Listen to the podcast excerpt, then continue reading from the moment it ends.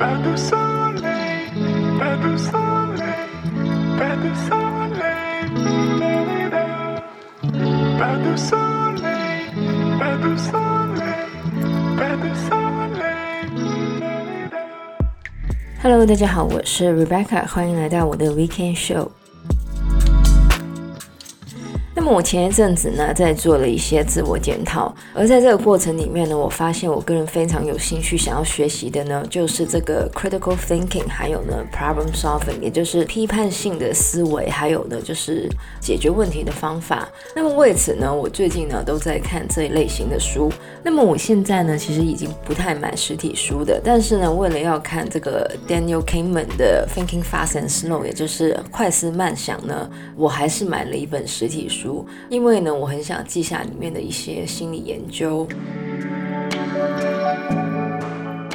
那么，因为那本书呢实在是蛮厚的，所以呢我还没有看完。不过呢，这个礼拜要来讲到的呢，也是一本在批判性思维还有问题解决领域经常被提出的一本书。那么要讲到的呢，就是渡边健的《Problem Solving One-on-One: A Simple Book for Smart People》。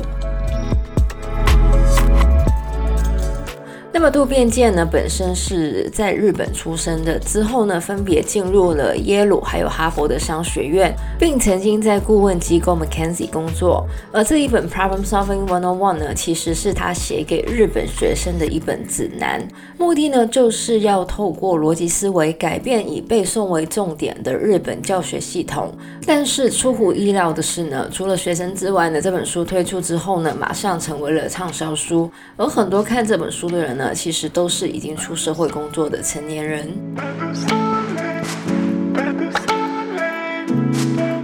那么作为一个现代人呢，我们每天都会面对不同的问题，有一些呢是我们可以用尝试或是自己的偏好去处理的。但是呢，当我们面对那些比较困难的问题的时候呢，我们其实是可以利用渡边健在书里面提出的四个步骤去找出答案。那么第一步呢，就是找出问题的真正所在。那么渡边健呢，告诉我们，解决问题的第一步呢，是正确的定义问题。我们需要将问题呢细分成更小的部分，这样一来呢，我们才能更清晰的了解问题的本质，就像拆解一个很复杂的拼图一样。那么，如果我们的问题就是我们的数学成绩不是很好，我们应该怎么拆解我们的问题呢？如果只是看数学本身的话，这个问题可能会很大。但是，我们可以把数学这个大题目拆小，像是代数。几何学还有微积分等等，然后分析到底是哪一方面影响我们的成绩。如果只是微积分的话，那么我们的问题其实并不是数学本身，而是微积分。另外呢，其实我们也可以把这个已经拆小的题目呢，拆成更小的题目。就像刚刚说的关于微积分的部分，到底是哪一种题型我们不擅长？那么我们呢，可以一直拆小，一直呢到我们找出所有的相关的问题所在。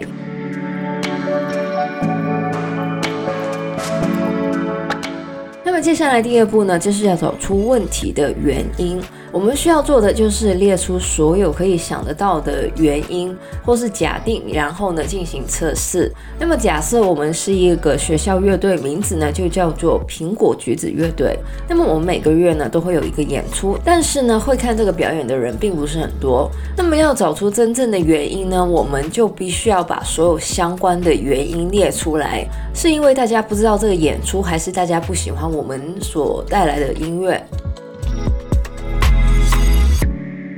虽然我们可以列出一百个没有人看演出的原因，但是呢，这些原因在被验证之前呢，都只是一个假定。想要知道我们提出的假定是不是我们问题的原因呢？我们就要验证这些假定。而在书里面呢，渡边健就提出，我们可以用一个叫做 Yes/No Tree，也就是是否树的工具来验证我们的假定跟我们的问题本身有没有关联。像是大家都知道每个月有这个演出吗？如果答案是是否的话，那么问题可能就出在宣传上面。而如果答案是是的话，我们可以接着问那些知道有演出的人都有来吗？而在解决我们遇到的问题上，我们也可以先尽可能的列出所有的原因，然后呢，再一个一个通过是否数来验证。这样子呢，我们就可以知道我们问题的根本原因是什么。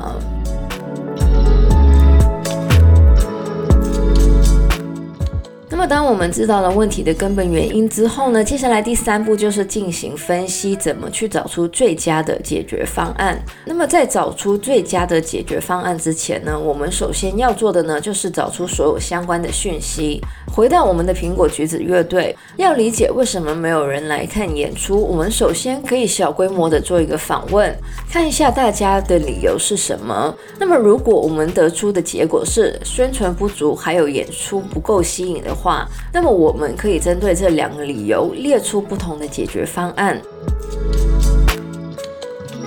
那么，当我们有了不同的解决方案之后呢，我们就可以衡量哪一个是最实际的。那么，在这边呢，要记得的是实际。有时候，最好的方案并不见得是最实际的。就以这个苹果橘子乐队为例，当然他们可以付费在报纸上宣传，或是去不同的教室做表演，但是这些方案并不实际。不过呢，苹果橘子乐队呢，却可以利用学校的广播来加大他们的知名度。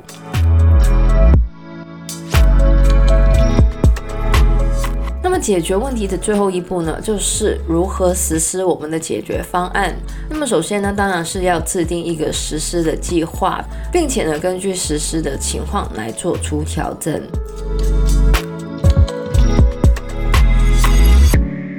那么除了解决问题之外呢，面对比较大的目标呢，其实我们也可以用差不多的步骤来找出我们的计划。那么如果我们的梦想是要成为一名动画师的话呢，那么要实现这个梦想的第一步呢，就是了解我们跟梦想的差距是什么。如果我们想要成为一名动画师，但是我们连一部电脑都没有的话呢，那么我们当下要解决的问题呢，可能不是要怎么进入 Pixar，而是呢要买一部电脑。之后呢，我我们就可以列出不同的存钱的方案，看哪一个呢是最实际并且最有效的，并且呢实际的实施还有做出调整。